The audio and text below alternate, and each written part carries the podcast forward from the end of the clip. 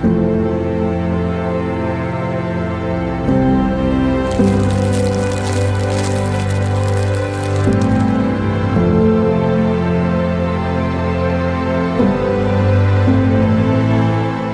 Jasson, pour moi, c'est une personne qui a construit et déconstruit. Donc, il a touché des hauts, très, très hauts, des succès au niveau de sa carrière, comme il a touché le fond, très bas, où est-ce qu'il a eu à, déconstruire, à, se reconstruire, donc plus qu'une fois dans sa vie. Donc, c'est là la preuve qu'on peut connaître des cracks plusieurs fois dans sa vie.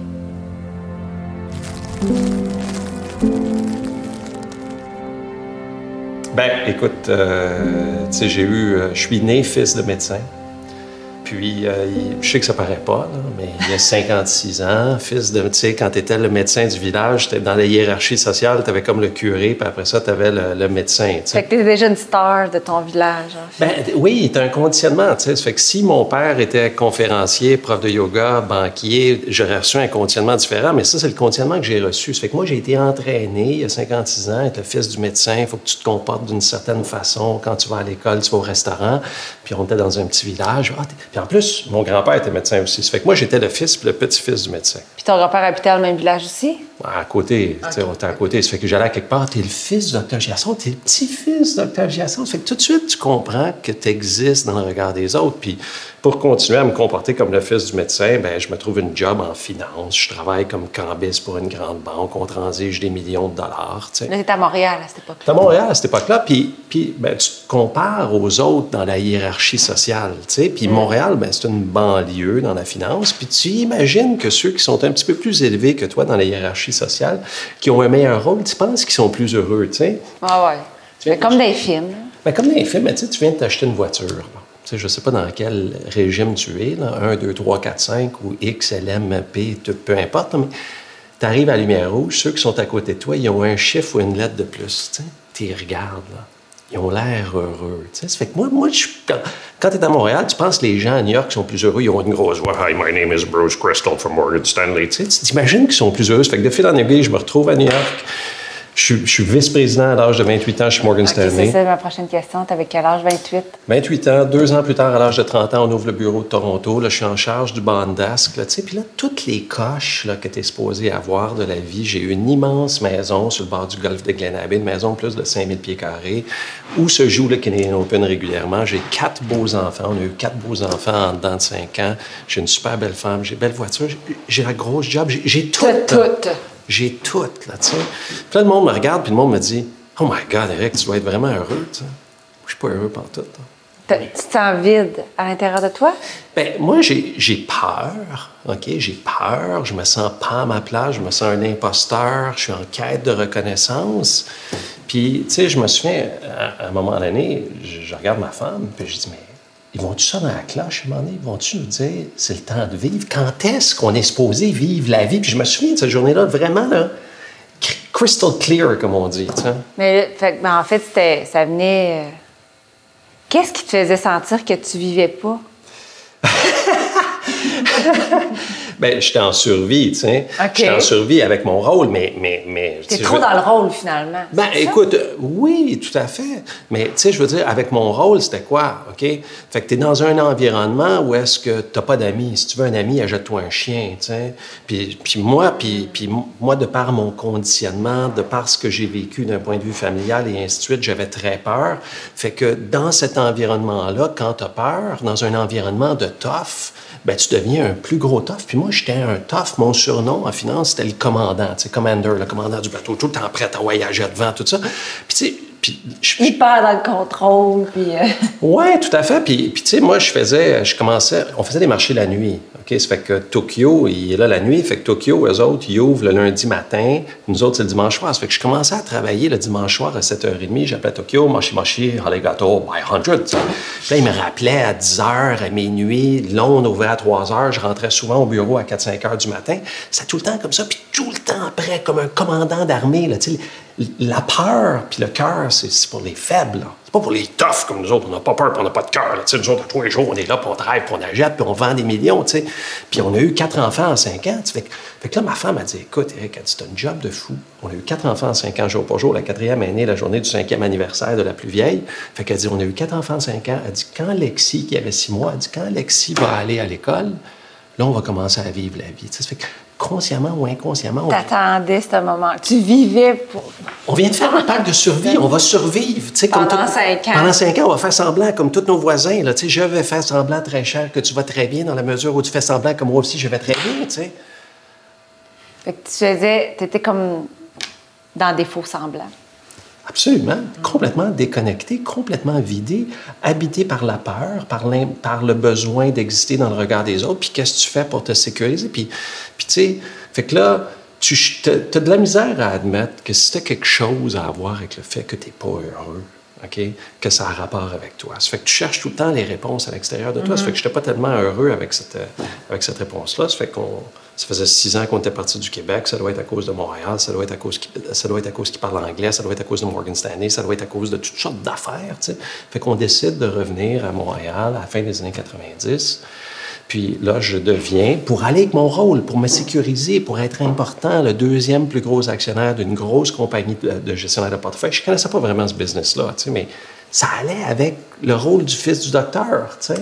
OK, fait que là, tu te retrouves dans une business que tu connais pas c'est de la finance. Mais, mais tu sais que tu vas survivre puis que tu vas euh, ben, pour, survivre, pour survivre, il faut que je sois important. Ça fait que là, je prends tout mon cash que j'ai fait à Wall Street, à Bay Street, j'emprunte des millions de dollars pour être important dans le regard des autres, pour me sécuriser. Juste avant le crash des dot-com, je perds tout là-dedans.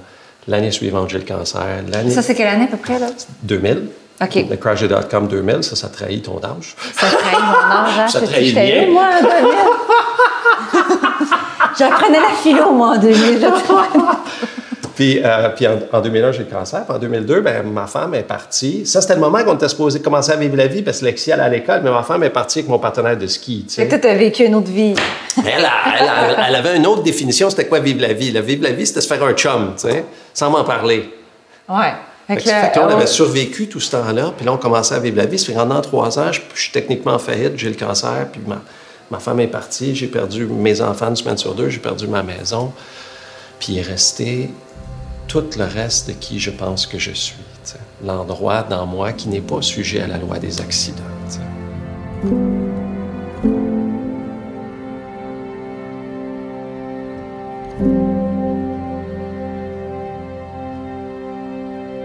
Mais là, j'ai arrêté de survivre. C'est ça qui est intéressant. Puis c'est arrivé, entre autres, quand j'ai eu le cancer. C'est l'illusion, la pensée, il n'y a rien comme la pensée de la mort, l'idée de la mort ou d'être confronté à la mort pour te rendre vivant, puis pour arrêter de survivre. Puis c'est à ce moment-là que j'ai compris qu'il existait plusieurs niveaux de réalité. Euh, les gens venaient me voir à l'hôpital, les gens me disaient Écoute, Eric, inquiète-toi pas, ils, vont te vendre de l'assurance vie. Puis il sortait de la chambre d'hôpital, puis il appelait mon père qui était médecin, puis il disait Écoute, je viens de voir Eric à l'hôpital, il n'a pas l'air bien pantoute, tu penses-tu qu'il va passer à travers? Dans un des moments de vie les plus importants, les gens sont incapables d'aller à cette. Les gens sont incapables d'aller dans la vérité parce que les gens sont en survie. Mm. Ils sont dans leur propre survie. Et si j'ouvre mon cœur tes problèmes, au lieu d'être là pour toi, il faut que je pense à me sauver moi-même. Fait que les gens sont incapables d'aller là. Fait que tout de suite, j'ai eu envie de connecter avec cette vérité-là, avec les autres patients, avec le personnel hospitalier. Je me suis même familiarisé avec le bouddhisme, je me suis mis à méditer, puis ainsi de suite. Puis, euh, puis ça, ça m'a ça m'a permis de me sortir de ma tête, me reconnecter avec mon cœur, de me sortir de... J'ai eu un éveil, puis de me sortir de mon mode de survie pour commencer à vivre. Mais tu n'avais plus non plus de d'identité que tu t'étais construite, mais il, te restait toi, là, mais que tu n'avais pas encore découvert. Exactement. Exactement. Puis ça, ça m'a permis de reconstruire ma vie à tous les niveaux. Puis de par choix, parce que souvent, tu te retrouves dans un autobus dans une direction que tu n'as pas décidé, puis tu sais même pas c'est qui qui est dans l'autobus, Mm-hmm. Fait que là, ça m'a permis de reconstruire ma vie à tous les niveaux. Puis je l'ai fait. J'ai commencé, je me suis mis en forme, j'ai fait des marathons, triathlons, Ironman, hyper performant. Il est revenu, tu sais, j'avais pas trop compris. Je me suis fait une santé, euh, je me suis fait une blonde, puis on a tout rebâti la compagnie aussi. Puis le problème, c'est que, tu sais, euh, je pense que c'est Bruce Lee qui dit, il dit, euh, en période de crise, tu ne t'élèves pas tu tombes au niveau de ton training. Puis, puis, le problème, c'est que, tu prends un jus d'orange quand tu as le rhume un peu. Tu vas aller faire du jogging pour casser cette grippe-là. Mais tu comprends pas que tu as besoin de t'entraîner tout le temps, justement quand tu vas faire face à des défis pour tomber au niveau de ton entraînement. Fait que moi, le moment où j'ai tout rebâti ma vie, j'ai tout, tout rebâti ma vie à tous les niveaux. La belle maison, les voitures, les ici, le chalet, les voyages, les affaires, le cash et tout. Là, as-tu l'impression que tu retrouves un peu la vie que tu avais avant tout? Ah, et plus. Et plus. Et plus, OK? Fait que là, j'ai plus besoin de ça, mon le bouddhiste. J'ai plus besoin de ça, les pensées positives. J'ai plus besoin de ça, méditer, tu sais. Puis là, puis il se passe quelque chose aussi, tu sais, c'est que quand tu as ton premier contrat, tu apprécies. Puis quand tu apprécies, tu es dans ton cœur. Mhm. Mais après ton centième contrat, t'en veux plus. Tu anticipes. Tu anticipes soit plus ou tu anticipes de perdre ce que tu as. Puis là, tu transites de ton cœur à ta tête. OK? Puis là, tu te vides de sérotonine, d'émotions positives. Tu te trouves à avoir peur de perdre ce que tu as ou à envier ce que, ce que tu n'as pas. Puis ça, c'est un choix qu'on fait inconsciemment. Puis moi, inconsciemment, je décide de voir que mes chums qui sont restés à New York, OK, qui sont pas meilleurs que moi, font dix fois plus d'argent que moi, même si je suis vraiment bien payé. Fait que là, j'arrête de méditer, j'arrête de, de, la pensée positive, tout ça, puis là, je suis dans ma tête à me nourrir d'avidité, de manque, de colère, de rage, puis à me vider de sérotonine. Puis, puis c'est, ce qui fait que, tu sais, quand, tu passes du temps dans ta tête, là, OK, quand tu fais face à un défi après ça, c'est ce qui peut expliquer que tu peux tomber en dépression, anxiété ou trouble de dépendance. Mm-hmm. puis, puis, moi, c'est ce qui m'est arrivé, tu sais. Puis tu comprends pas. Puis, puis là, c'est, c'est ça qui est intéressant. Ton entraînement, là, pour prendre la, la citation de Bruce Lee, tu t'entraînes à quoi? Avec ta colère. Tu t'entraînes à tomber en dépression puis à être en réaction. Puis en même temps, tu te compares tout le temps. Tu te compares tout le temps. Puis ça, puis ça quand tu te compares, tu te vides, tu te vides parce qu'il y a tout le temps quelqu'un qui fait mieux que toi, tu sais. Fait que, fait que de fil, puis là, ben moi, je deviens comme un poison pour mes associés parce que je suis fâché. Je, dis, hey, moi, là, je, je, je, payé ce salaire-là parce que je travaille avec vous autres, gang de paysans, tu sais. Alors que je pourrais travailler à New York puis, puis faire dix fois plus comme mes chums qui sont pas meilleurs que moi, tu sais. Puis je suis fâché contre eux autres, tu sais. Les autres, ils n'ont pas le choix que de me dire, ben là, Eric, là, ça devient compliqué, ton affaire, est important dans la compagnie, mais ça devient compliqué, ton affaire. Ça fait qu'on va te prendre, on va te mettre là, que j'utilise comme un congédiement déguisé, puis là, je me retrouve à retourner à New York à travailler pour le plus gros hedge fund macro au monde en 2008. 2008. Tout le monde chez Brevin Howard. Le salaire moyen chez Brevin Howard est plus élevé que, que, que le salaire de Carey Price. C'est comme les gens sont payés comme genre comme les Yankees de New York de la finance. C'est la démesure absolue. Wow.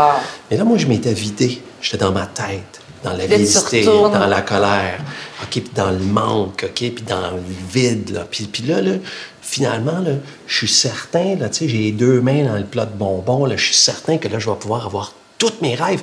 Parce qu'en plus, chez Brevin Howard, non seulement tu es payé beaucoup d'argent, mais des fois, tu fais monter puis baisser les marchés. Puis le monde a dit, oh, c'est Brevin Howard qui achète. Fait que tu reçois de la reconnaissance, tu es important dans le regard des autres. Puis en plus, tu vas être payé un montant immense d'argent.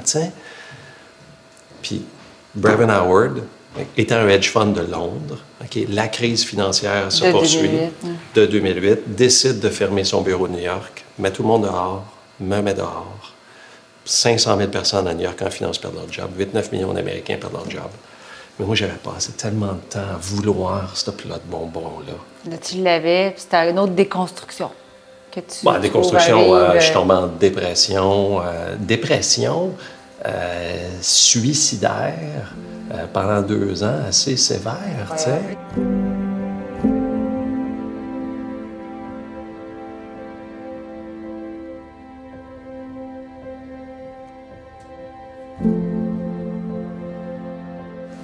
Je repense à ça, tu sais, puis je veux dire, ça fait 13 ans maintenant, puis ça a évolué, puis j'ai écrit deux livres sur ce sujet, puis j'en parle, puis tout ça, puis... Mais c'est que mon image, c'était rendu ça, tu sais. Je veux dire, j'avais une Ferrari, deux Porsche, mais là, j'en voulais un, garage plein, là, tu sais, puis c'était là, je voulais la démesure absolue. Puis, puis tant au niveau de, des biens matériels que de ce que ça pouvait euh, m'amener comme reconnaissance dans le marché. Puis si tu... ça, je pensais que j'étais ça, là, moi, là. Tu comprends? Mm-hmm. Puis si tu m'enlèves ça, là... T'es plus rien. Il reste quoi? Il reste rien. Ça fait que, sais-tu que je voulais mourir ou je savais pas comment vivre sans ça? Puis, puis aujourd'hui, c'est de même que je le comprends, mais, mais j'avais creusé un trou tellement immense que ça a été vraiment une longue, longue, longue reconstruction. Puis, puis sais, euh, je t'en ai déjà parlé, là, mais moi, j'avais associé le monde corporatif, le monde de la finance, le monde du luxe et tout ça à des gens qui ne me voulaient plus. OK? Mm. Puis en, en, instinct de survie, dans, un, dans une promesse de non-souffrance, OK? Tu ne me veux plus, ben c'est moi qui vais te rejeter. Ça fait que là, j'ai fait tout ce qui était dans mon pouvoir dans ma mesure pour repousser ce monde-là. Là, ouais. Les gens m'appelaient, les gens m'offraient des jobs. C'était des bons jobs. Là, hey, quand la job de ton boss va être disponible, tu m'appelleras. OK. Mais, là, tu étais en dépression. Là, j'étais en euh, dépression. puis, puis, puis, fait que j'ai tout repoussé ça jusqu'à temps que le téléphone arrête de sonner. Puis, ben là, pour, pour faire semblant que ce monde-là me fait pas mal, ben là, je me suis laissé pousser à la barbe. Ouais. Je me suis acheté une robe. tu as vu une photo de ça? Des colliers dans le cou. Puis j'ai fait le tour du monde pendant un an et demi de même, là, tu sais. Mais en même temps, tu as vraiment fait un vide de ta tête énorme en faisant ça. Oui, mais ça, c'est une autre prison, tu sais. C'est un, un, un, autre prison, tu sais. Je veux dire, quand tu es, es là-dedans, tu es, dans ton cœur à repousser la réalité économique et sociale. Parle-moi pas de me trouver un job, parle-moi pas de me trouver une blonde, parle-moi pas de, mon, de mes économies que j'étais en train de dilapider à une vitesse vertigineuse. Parle-moi de rien. Là, je fais semblant que je suis bien. Puis il y a quelqu'un qui traverse la rue, puis il se fait frapper par un camion de pompiers, puis tu dis, karma. C'était pas sa journée. Tu sais, quand tu es dans cet environnement-là, tu tout, tout, un autre extrême. Tout est, ouais, ouais, tout est parfait. Quand tu es dans ta tête, puis tu te sais sur la vie pour être heureux, ou quand tu es uniquement dans ton cœur à repousser ta tête, à repousser ce qui fait de toi une personne humaine. Dans un cas comme dans l'autre, tu n'es pas nourri. Puis, puis, ça a l'air cute, là, mais c'est ce que j'appelle une prison dorée. Puis jusqu'à un moment donné où est-ce que j'avais assez d'économie pour confortablement prendre ma retraite à l'âge de 43 ans, très confortable. Mais ce montant-là était beaucoup moins que ce que j'aurais fait chez Brevin Howard. Fait que pour moi, c'était pas assez. Fait que je me disais, dans mes pensées suicidaires, je ne peux pas vivre pauvre. Ça fait que soit que je vais faire autant d'argent que Brevin Howard, ou je vais tout gaspiller, puis je me mettrai une balle dans la tête, un peu genre style Leaving Las Vegas. Puis, euh, puis, en tout cas, il est arrivé ce qui est arrivé, puis ça, c'est bien expliqué dans mon premier livre, mais jusqu'à un moment donné où est-ce que j'ai tout, tout perdu en trois jours. Là. OK, leveragé dans un seul investissement, 3 pour 1. Le marché a baissé de 30 Si ça baisse de 30% 3 pour 1, c'est 90% de baisse. En trois jours. En trois jours, j'ai perdu tout.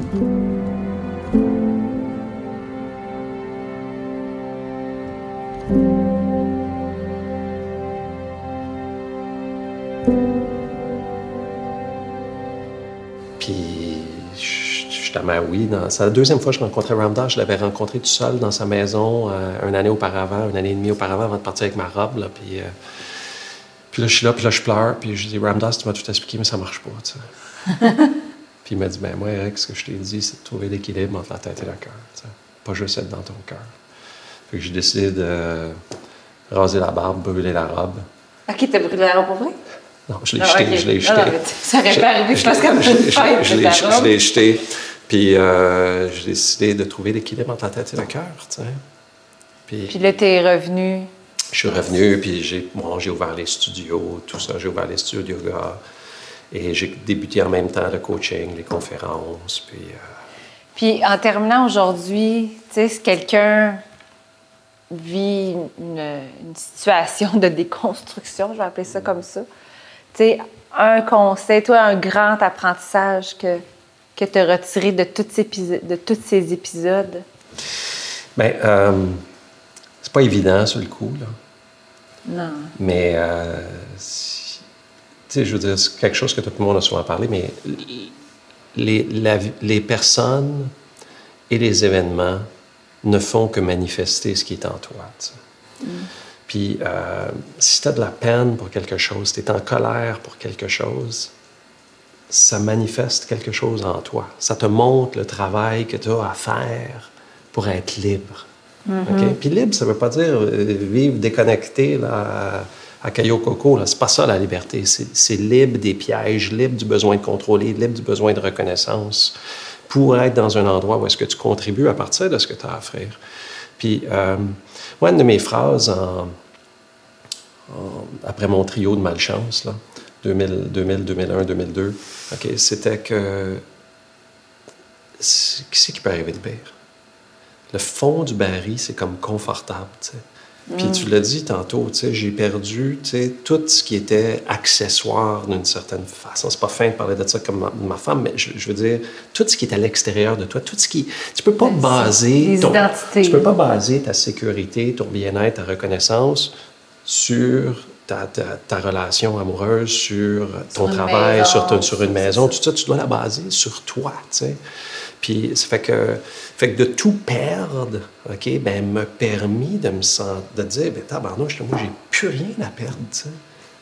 Puis c'est de se ramener là-dedans, c'est de se ramener là-dedans au quotidien, dans cet espace-là, tu sais, puis de, de, de- d'essayer de, pas de mitiger les, les, les, les, pertes potentielles, mais de plutôt se minder dans l'upside, puis le potentiel, puis le plaisir de contribuer. tu sais. Puis notre mode par défaut, notre instinct de survie nous ramène souvent aux peurs potentielles. On est programmé pour voir les peurs potentielles, pour voir les mal. On est programmé pour manger puis pas se faire manger, tu sais. Ça fait que, fait que puis, puis ça, c'est notre instinct de survie, c'est notre default state of mind, comme la neuroscience appelle. Puis de- d'essayer de, ça, de l'accepter, mais de se reprogrammer sur le potentiel de contribuer, de servir, De servir, de se réaliser, tu sais, par plaisir. Ben merci, Eric. Merci à toi, Marie. Merci d'avoir partagé avec, avec toute authenticité et humilité ton parcours. Je suis certaine que ça va inspirer beaucoup de gens. Merci. Merci.